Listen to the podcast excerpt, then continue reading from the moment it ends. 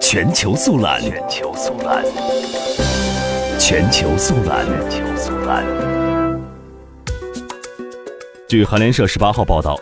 朴槿惠执政时期，曾经经常出没青瓦台给朴槿惠提供整形医疗服务的医生金英在以及夫人朴彩惠，当天被中央首尔法院支院一审判决有罪，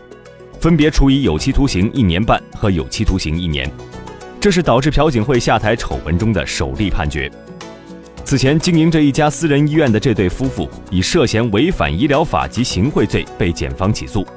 法院称，金英在并不是朴槿惠前总统的正式咨询医师，属于密线医生，